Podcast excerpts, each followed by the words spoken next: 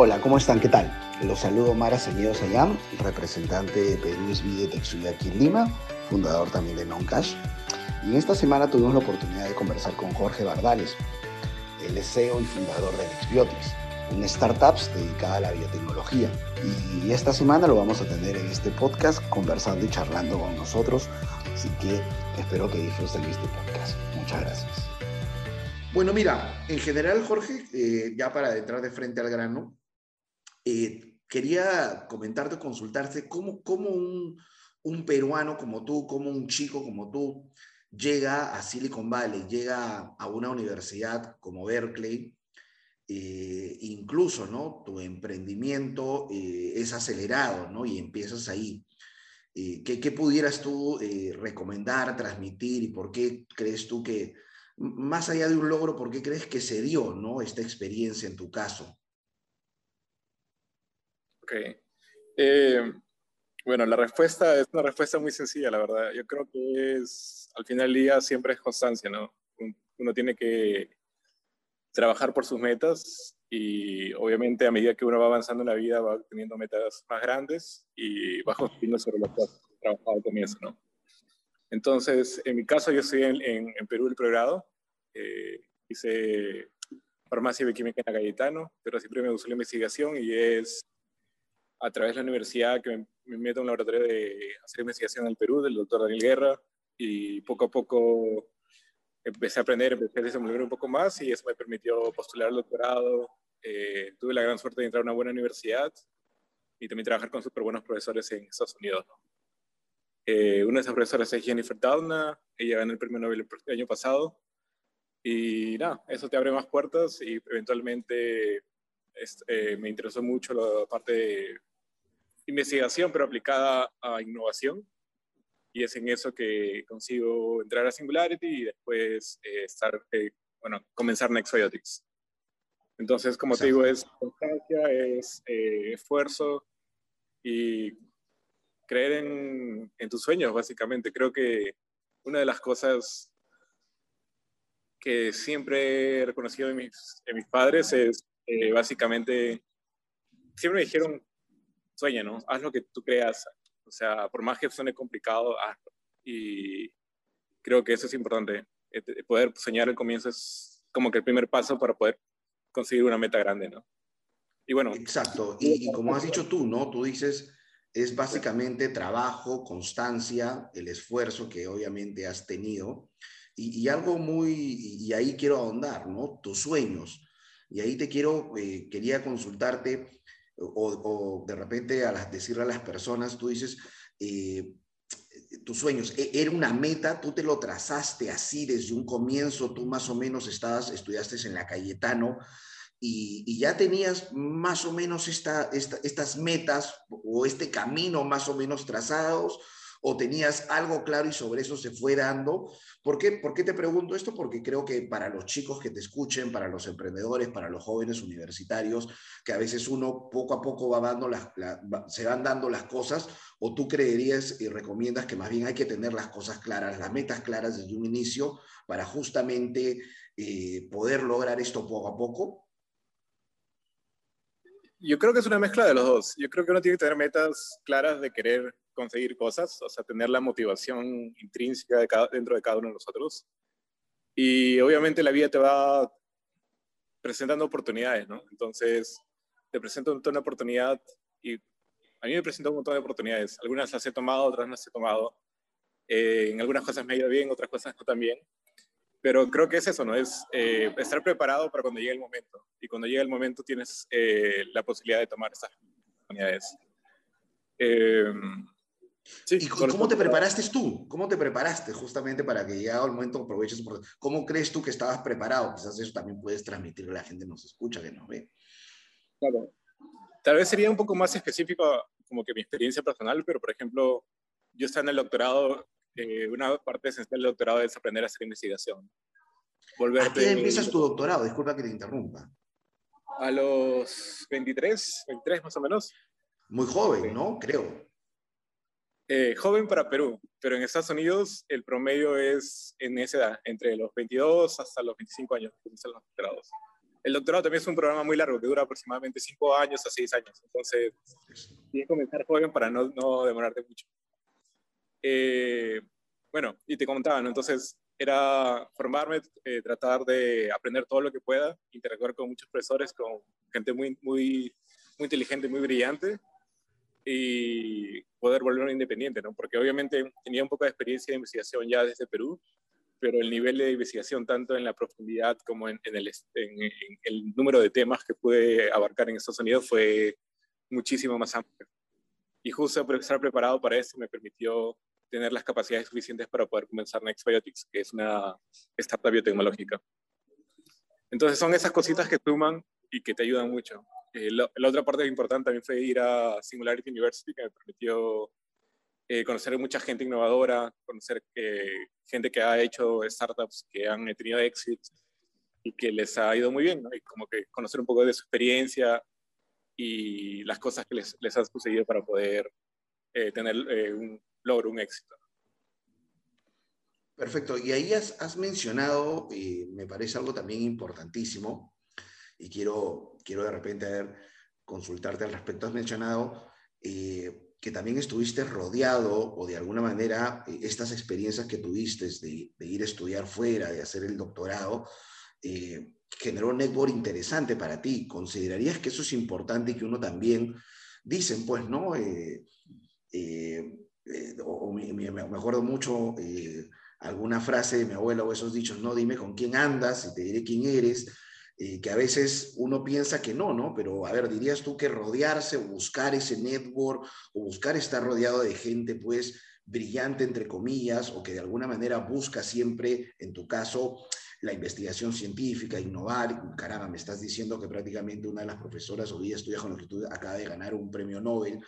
Eh, e-, es, importante, creo que también fue una meta tuya desde joven rodearte, o fue, fueron cosas que, que, se fueron dando y tú ahora dirías, bueno, si, si, tuviera también que retroceder, yo recomendaría a algunas personas que sí es importantísimo el network, el buscar estar rodeado pues de gente de alguna manera que siempre, siempre te suma, ¿no? O sea, yo sí creo que es importante la gente con la que te rodeas. Eh, hay un dicho que en, en inglés que dicen como que uno es el promedio de las 10 personas con las que más interactúa, porque al final uno, es una serie de ideas y estereotipos y visiones ideales, entonces todo eso amalgama y se genera un ser único que eres uno. Em, no creo que uno tenga que buscar las interacciones, yo creo que las interacciones se dan a medida de que uno tiene, eh, a medida los intereses personales de cada persona. Entonces, por ejemplo, en Perú, ¿no? En, imagínate que estás en el colegio, tienes una serie de amigos que están rodeados tal vez a, de la pichanga, de salir a jugar, cosas, cosas eh, que, te, llaman la atención en ese momento. En la universidad también tienes un grupo de personas con las cuales interactúas, eh, tienen usos eh, similares, les gustan áreas específicas de tu carrera. Igual creo que en la vida siempre hay una red de personas que siempre están alrededor de uno y son esas personas que te permiten interactuar y conocerlas, ¿no? Y al final, eh, y creo que yo recién, bueno, lo estoy viendo más y más en, ahora, igual soy súper joven, pero lo estoy viendo más ahora es que las personas que conoces en un punto de tu vida, eventualmente 5, 6, 10 años después van a estar en otras posiciones y van a tener sus propias redes personales que te van a que te pueden servir mucho ¿no? y te pueden ayudar mucho. Y obviamente una parte importantísima de tener esos contactos es eh, en el momento que has interactuado con ellos, haber dado una buena imagen. Pero no solo una buena imagen porque la das, sino porque realmente eres esta persona, ¿no? Es eh, súper importante eso. Y bueno, en Perú, en Estados Unidos, en todos lados, las redes te abren muchos, muchas oportunidades, ¿no? Desde un, desde un puesto laboral en una empresa hasta eh, conseguir inversores, poder tener una, una, entrevista con otra persona interesante y cosas así. Entonces, eh, sí, yo creo que es, vale mucho. Perfecto, perfecto. Una pregunta, este, Jorge, ¿cómo pasas de la Cayetano a, Estados Unidos? Eh, ¿Es por el doctorado? ¿Es por un posgrado previo al doctorado, a un máster, algo? ¿Cómo, ¿Cómo pasas? Es por el... Básicamente cuando estaba buscando la universidad, comencé a trabajar en un laboratorio. Era un laboratorio de investigación y era un laboratorio relativamente nuevo en la Universidad de Cayetano, pero tenía el, el apoyo y el soporte de un laboratorio de la Universidad de Berkeley que es el doctor Bustamante, es otro peruano eh, muy exitoso, le ha ido muy bien en la parte de investigación. Y es a través de ese contacto que, bueno, primero tengo eh, el acceso a una tecnología súper novedosa, que es eh, el manejo de moléculas individuales en bioquímica, y también me permite tener contactos, interacciones iniciales con investigadores de Estados Unidos. Y ese, es como que el puente que se forma entre Perú y Estados Unidos que me permite cruzar el charco, ¿no? Perfecto, perfecto. Eh, ¿Y cómo pasas de, del mundo, vamos a decir, académico a la investigación al mundo de los negocios? Creo que eso es importante también que, que, lo sepan quienes, quienes te oyen. ¿Cómo, ¿Cómo lo haces? Más allá de la motivación, obviamente, que, que, que tuviste. Es algo que tal vez en Perú no sea tanto, pero en Estados Unidos hay una nueva corriente mucho más fuerte de que gente que hace doctorados, o, bueno, MBA es obviamente mucho más fuerte, pero que gente que hace doctorados, que hace investigación, eventualmente use, use los conocimientos que ha desarrollado durante esos cinco o seis años que has estado eh, haciendo investigación en primera línea, trabajando con, no sé, con células, con sistemas de ingeniería y cosas eh, similares, y usarlo para un problema, para resolver un problema de, en el cual hay una gran necesidad, ¿no? Entonces, hay una tendencia cada vez más fuerte de, que gente que ha doctorado ya no haga un postdoc, no se dedica a ser un profesor en una universidad, sino se dedique a, hacer emprendimiento, comenzar una nueva compañía y usar sus conocimientos para eso, ¿no? para resolver un problema importante. Eh, yo conocí un par de personas que ya habían eh, dado, ese, dado ese salto, les estaba yendo bastante bien. Y hablando con ellos, eh, teniendo la oportunidad de hablar con otros innovadores, emprendedores, me dijeron, sí, inténtalo. O sea, al final intentar no te cuesta nada, ¿no? Sobre todo al comienzo, que tienes una idea y tienes las, obviamente tienes todas las ganas, pero tienes una idea. Y lo que tienes que hacer es hablar con gente que ha, ha, recorrido el camino antes y tratar de conseguir un poco de, inversión. Si consigues eso, ya tienes una, como una, la primera piedrita, ¿no?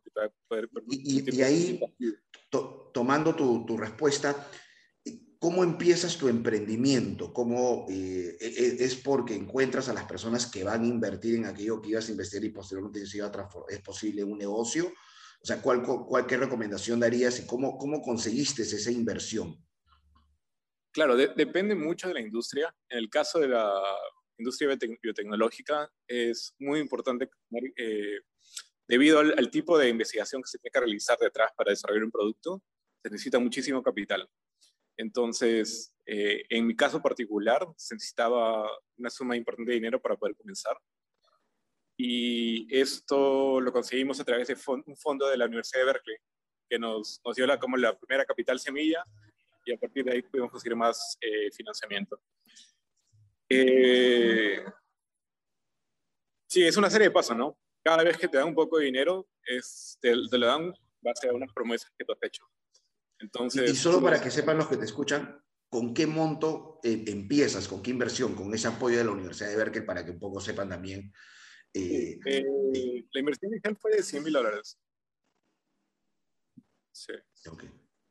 Y bueno, de ahí conseguimos más dinero, ¿no? Obviamente. Pero básicamente es, tú prometes algo al inversor, usas ellos te dan un, el capital y usas el capital para básicamente cumplir esos objetivos. Y la expectativa es que al haber cumplido esos, objetivos hayas disminuido el riesgo intrínseco asociado a la startup de tal manera que eh, eso implica que la valoración de la compañía ha aumentado y te permite conseguir más dinero para poder ir consiguiendo otras metas hasta llegar al mercado. ¿Y, puedes explicar un poquito más eso de disminuir el riesgo? Porque creo que de alguna manera también puede estar relacionado más allá de la, de la especialidad en sí. ¿A qué te refieres para el inversionista? Bueno, una startup es esencialmente una compañía tal vez podemos decir que tiene un producto novedoso o un servicio novedoso y que tiene el potencial de alto crecimiento. O sea, no es una compañía tradicional como un restaurante, digamos, por más que sea un restaurante más eh, interesante, interesante, es un restaurante que crece de manera mucho más lineal que una compañía, por ejemplo, de manera exponencial, ¿no? Entonces, al comienzo uno comienza con una idea, no tiene mucho más que eso. Bueno, es un prototipo, algo muy básico, pero tienes una serie de hipótesis que tienes que validar. Hipótesis como que el producto lo van a usar las personas, eh, ok, lo van a usar, y después eh, van cuánto están dispuestos a pagar por ese prototipo o ese producto inicial, eh, cuál es el mercado que, potencial en el cual este producto va a tener una aceptación buena y que puede generar ingresos. Entonces, todas estas son esencialmente hipótesis que se tienen que validar. Em, tal, vez una, tal vez el ejemplo tradicional es el de Uber. ¿no? El de Uber, si, generamos una aplicación que nos permite conectar personas con, eh, digamos, los taxistas, eh, de manera eficiente podemos generar un mercado interesante y que puede expandir. Y ellos comenzaron con un mercado muy limitado alrededor de San Francisco y poco a poco se fueron expandiendo a eh, Estados Unidos, a Europa, al resto del mundo. Entonces, es, cada proceso de expansión es una hipótesis, ¿no? Porque lo que funciona, por ejemplo, en, San Francisco, tal vez no funcione en California, o tal vez sí funcione en California, pero no, no funciona en todo Estados Unidos. Entonces, cada una de estas hipótesis requiere mucha inversión y es, eh, y es en ese paso donde los inversionistas tienen una, un papel importante al, al brindar capital. ¿Y creerías que de alguna manera el inversionista también ve un poco quiénes están detrás? Quizás nos hablas un poquito también eh, de, cómo empiezas tú, de, alguna manera quién, quién, eres, nos comentas, y si tienes algunos socios, me imagino jóvenes como tú, pero miran eso, de alguna manera es como que, ah, caramba, estos chicos me dan confianza, tienen cierta reputación, bueno, eh, al comienzo poco a poco voy invirtiendo y conforme dices tú, vas avanzando en, la investigación y, logrando resultados, más aún la confianza. ¿Crees que, que tiene que ver algo, algo con eso? O es un tema de la idea simplemente y conforme la idea avance, las cosas se van dando? Bueno, de hecho en tu, en inglés se dice como que tu track record, ¿no? Que es, básicamente es como una, como que has hecho antes, que te pone en una posición idónea para poder emprender o para poder trabajar en ese, en ese espacio. Entonces, obviamente, si yo voy, por más que PhD en, en biofísica, yo voy y digo, quiero ser una empresa de servicios de consumidores en, no sé, en la industria, no sé, textil o algo así, ok, tengo un montón de experiencia, tengo un montón de investigación, pero obviamente no soy la persona idónea para trabajar en, en esa industria. Entonces, es muy importante tu experiencia eh, previa para ver si realmente eres la persona indicada para poder eh, atacar ese el problema específico, ¿no? la industria en la cual quieres trabajar. Obviamente, no creo que nada es 100% eh, verdad, siempre hay excepciones. Y hay muchos casos de personas que han comenzado en una industria en la cual no tenían nada de experiencia, pero obviamente les ha tomado tiempo, ¿no? Y han podido comenzar con una nueva idea, todo un, área, un cambio total de, lo, de su experiencia previa eh, profesional, pero obviamente en el tiempo han formado una red de contactos, han han creado un prototipo tal vez sin, sin capital externo y les ha generado una serie de pasos, han, permitido que, obtener una serie de pasos que más tarde, cuando los inversores lo ven, obviamente les da una, un récord en esa industria. Y es importantísimo, obviamente. Y no solo, solo para terminar esto, es, eh, no es, no solo ven tu persona, también ven las personas con las cuales estás asociado, tus fundadores y muchas veces eh, uno no es la única persona, no tiene todas las habilidades y eso es normal. Eh, por ejemplo, en mi caso, mi, mi, experiencia, mis habilidades están más enfocadas en la investigación, al desarrollo tecnológico, mientras que mi cofundadora, eh, cuando comenzamos, estaba más enfocada en la parte que era la parte del negocio. Y obviamente ella tenía una mucha más experiencia en esa área, había hecho consulting, cosas así. Y, y, ahí justamente ahí te quería preguntar si nos comentas un poquito eh, para no entrar a detalles técnicos, porque lo tuyo es tan, creo yo, eh, quizás muy técnico, eh, de qué es tu, tu, startup y con quién empiezas, ¿no? ¿Quién es tus socios o tu socia? Creo que es solo una persona. ¿Cómo empiezan ustedes? Sí, la startup lo que estamos desarrollando es básicamente es una alternativa a los antibióticos a través del uso de biología sintética. Esto, el producto en sí que estamos desarrollando es un hotel de eh, bacteriófagos, que son esencialmente unos, podríamos decirles unos microorganismos que atacan a bacterias. Son como unos viruses. Entonces, nosotros podemos usar herramientas de biología sintética para mejorar su eficacia y su estabilidad, de tal manera que pueden atacar bacterias patógenas como la salmonella, E. coli, listeria, eh, y poder destruirlas antes que éstas puedan infectar a, los seres humanos. Me parece que eso sería un gran descubrimiento, ¿no?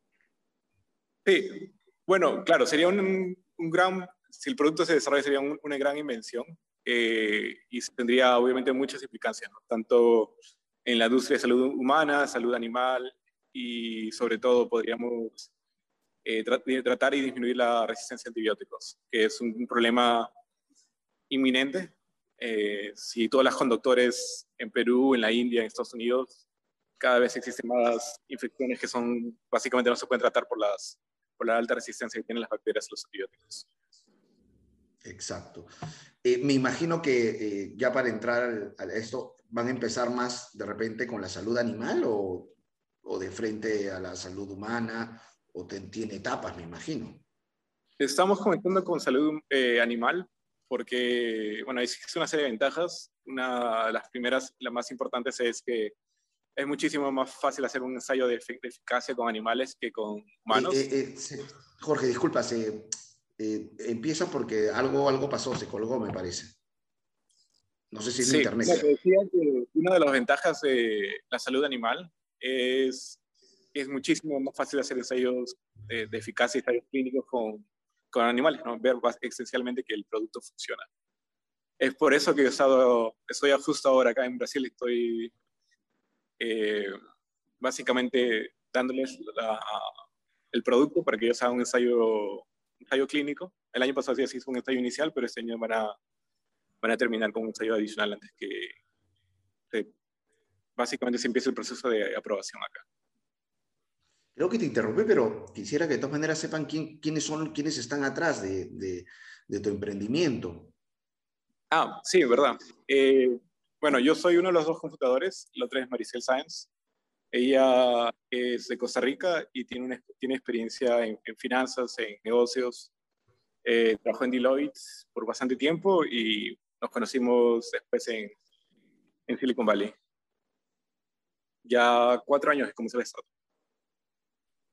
startup. Y hoy en día ya han reclutado personal o todavía siguen en una etapa en la que ustedes dos como investigadores o siguen dándole al, proceso todavía, me imagino, de, de seguir buscando los resultados que comentabas. Tenemos un equipo. La verdad, en estos momentos, no te he comentado esto, pero estamos en el proceso de bueno, básicamente estamos vendiendo la tecnología. Nos, la compañía de Brasil ha comprado la tecnología. Y, estamos en el proceso de... Sí, gracias. Y estamos en el proceso de transferencia de tecnología. Por eso estoy acá y, bueno, con unas personas más estamos trabajando acá. Ah, perfecto. O sea, ya prácticamente venderías la startup, ¿te entiendo? ¿O simplemente vender la tecnología para seguirla tú trabajando para estas otras compañías? Prácticamente vendiendo la, la startup, sí. Wow, wow. Y hoy en día, Quizás puedes hacernos un resumen de con cuándo empezaste, aunque ya nos dijiste con 100 mil dólares. Hoy en día, más o menos, ¿en cuánto está evaluada tu startup después de cuántos años? Si nos comentas un poco. La última valorización. Sí, te puedo decir la última valorización. Los detalles del último proceso todavía no están determinados, pero era 8 millones. ¿Después de cuántos años? Eh, eso fue después de tres años, tres años y medio. Perfecto, perfecto. Eh, y una, una, pregunta más para quienes nos oyen. Eh, en, en, todos estos tres años, eh, ¿cuántas etapas has tenido en la que tú has tenido que parar un poquito o ver resultados y, y, seguir levantando financiamiento para seguir ¿no? investigando y avanzando? ¿Pasaste por esos momentos?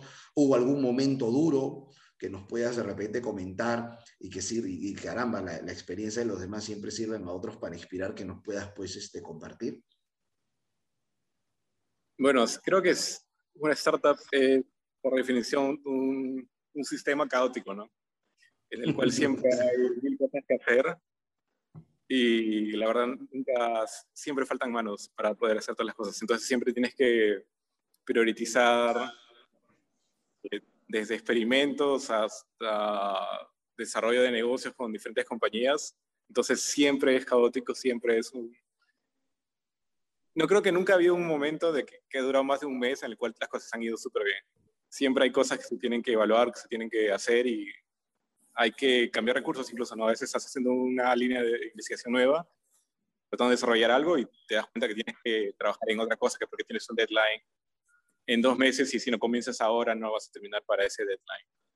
Eh, siempre es caótico. Obviamente conseguir capital es muy complicado. La que sí enfocamos más en capitalización Maricel. Así que ella ha tenido que hablar con mil inversores, hacer demasiados pitch, y bueno, presentar la tecnología y hablar sobre el mercado, sobre la, el potencial de, la compañía y todo eso. Obviamente lo, lo, valoro muchísimo en ella. Es un esfuerzo muy, muy sacrificado y obviamente nunca sabes, nunca sabes cómo va a ir un, una inversión hasta que el dinero entre en el, en el banco. ¿no? Eso es eh, súper importante. Y a veces te dicen sí y a veces pasa un mes y al final se, se, se retrae. Entonces, eh, nada, tienes que ser súper resiliente, nada más. Pero creo que es todos los negocios, no creo que ningún negocio sea fácil, especialmente cuando estás comenzando, ¿no? Por más que sea una startup biotecnológica, o sea, no sé, estás como haciendo eh, un nuevo restaurante, una nueva, un nuevo, un nuevo local en una, en una, industria un poco más tradicional, siempre hay un montón de hipótesis y incógnitas que uno tiene que resolver en el camino. Sí. Ya, para terminar, Jorge, quizás puedes tú, eh, me imagino, y conociéndote que eres una persona tan, eh, entre comillas, racional, ordenada y organizada, y más con esta startup, quizás has hecho una retrospectiva y, tú pudieras dar algunos consejos, algunas recomendaciones, o dos o tres, para no explayarnos a quienes nos oyen, los emprendedores peruanos o, o, dentro del ecosistema local, ¿qué recomendaciones darías dentro de tu aprendizaje? Que creo que finalmente, como dices tú, uno lo puede aplicar en cualquier campo, en cualquier momento. Eh, como te decía, cree en tus sueños, o sea, al final tú eres la persona que va a decir tu, tu destino y como el punto siempre comienza por hacia, hacia dónde quieres ir, ¿no? Entonces, ten sueños grandes y tal vez no llegues al, justo al punto de ahí, pero vas a estar muy cerca, entonces es súper importante. Lo otro, haz cosas que realmente te interesan, porque al final eh, es, la motivación es súper importante para, para, poder conseguir los, los, sueños que tienes. Y finalmente, no, que la gente no tenga miedo en, preguntar, en, en, tratar de interactuar con personas, ¿no? Sobre todo ahora que es un mundo tan interconectado, eh, estás a unos clics de cualquier persona, o sea, eh, en LinkedIn, en Twitter, puedes encontrar las personas que son líderes de opinión, líderes en cualquier área imaginable y no te cuesta nada mandarles un DM, ¿no? Entonces, puedes interactuar con ellos, tal vez no te contesten, pero tal vez si les mandas 10 mensajes, el décimo te lo conteste. Entonces, trata de interactuar con la gente que, que realmente te parecen relevantes para lo, para lo que tú quieres lograr. Sí. Perfecto, perfecto. Eh, Muchas gracias. Muchas gracias. Insistes mucho en, en, tus sueños y que finalmente parece mentira esa, ese compromiso quizás con uno mismo es lo que te da la motivación y la fuerza cada día para, para cuando las cosas, como tú has dicho, como emprendedor, la verdad que todo el tiempo es caótico y, y de alguna manera eso te, te, debe empujar. Y algo que, que me gusta y que has insistido mucho es que uno mismo tiene que tocar puertas, uno mismo tiene que insistirse, hacer camino eh, y tratar de, de, de, no de rodearse, sino de buscar esa interacción o, esa ayuda o, o, o, esa oportunidad, ¿no? Creo que has insistido bastante en eso y, y, creo que en un lugar como Silicon Valley es parte de, ¿no? Quizás no es muy propio de nuestra cultura a veces, ¿no? O incluso uno mismo, ¿no? Este, a veces a mí me, me dicen, bueno, sí, le escribí y esa persona me dejó en visto, ¿no? Eh, muy rápido, ¿no? Eh, cuando dices tú, como mismo tú has dicho ahorita, 10 mensajes, quizás el, el, décimo justamente te responde, ¿no? Claro.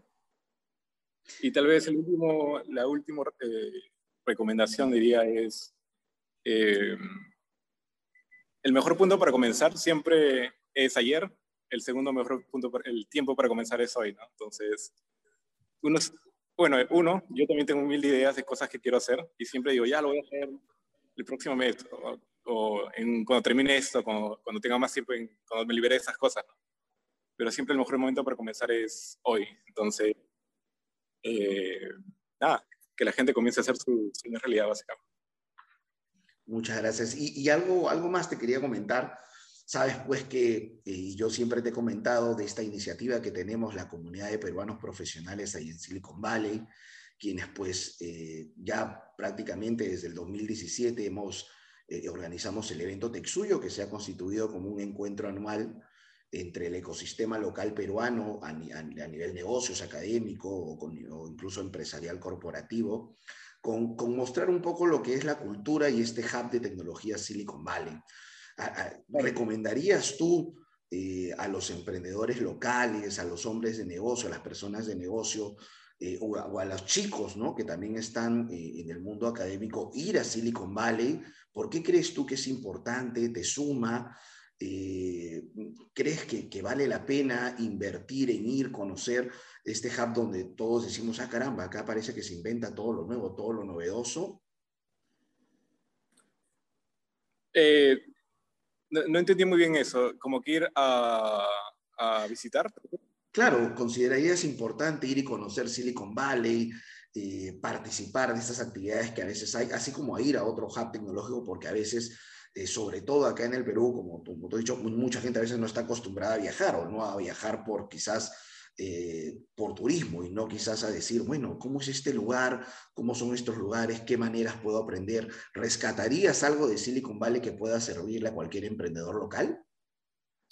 Sí, obviamente es un polo de innovación, ¿no? Es un lugar donde la gente va a trabajar muy duro, a poder, poder hacer realidad diferentes ideas que tienen en empresas, en diversos sectores, no solo empresas, sino en arte, en tecnología, en diversas áreas.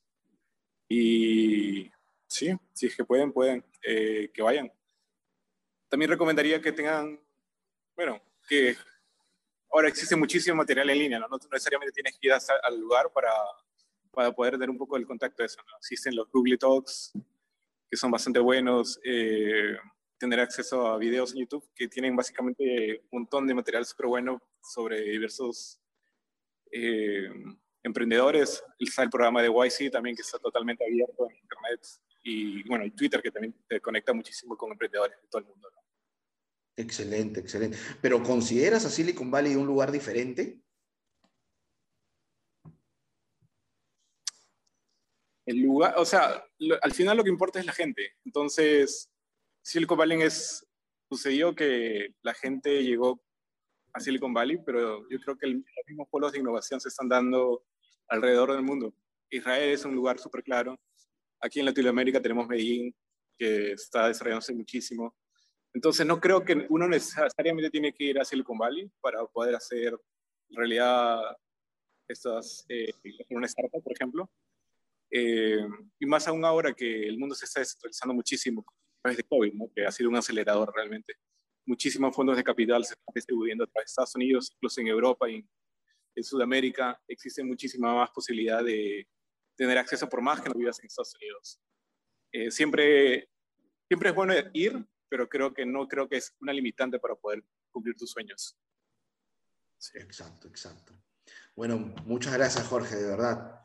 Eh, y esperamos pues en algún momento ya, eh, conforme tu agenda, pues tenerte ahí en Texudio en alguna de las actividades que, que organizamos. Nos has recibido muchas veces y y te agradezco. Y bueno, pues ya, ya habrá un momento de repente para que nos comentes eh, cómo continúa tu, tu, emprendimiento y la verdad que te felicito porque te conozco un poquito después de que empezaste.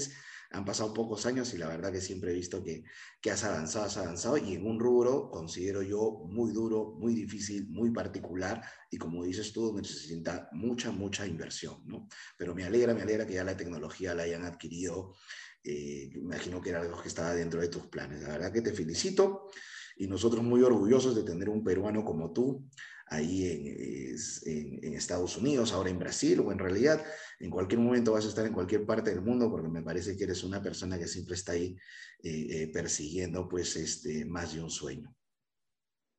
Listo. Gracias, Amor, por la entrevista y que te vaya bien. Un abrazo y la mejor de las suertes con Texo y Diseño. Un fuerte abrazo. Cuídate. Muchas gracias por tu tiempo.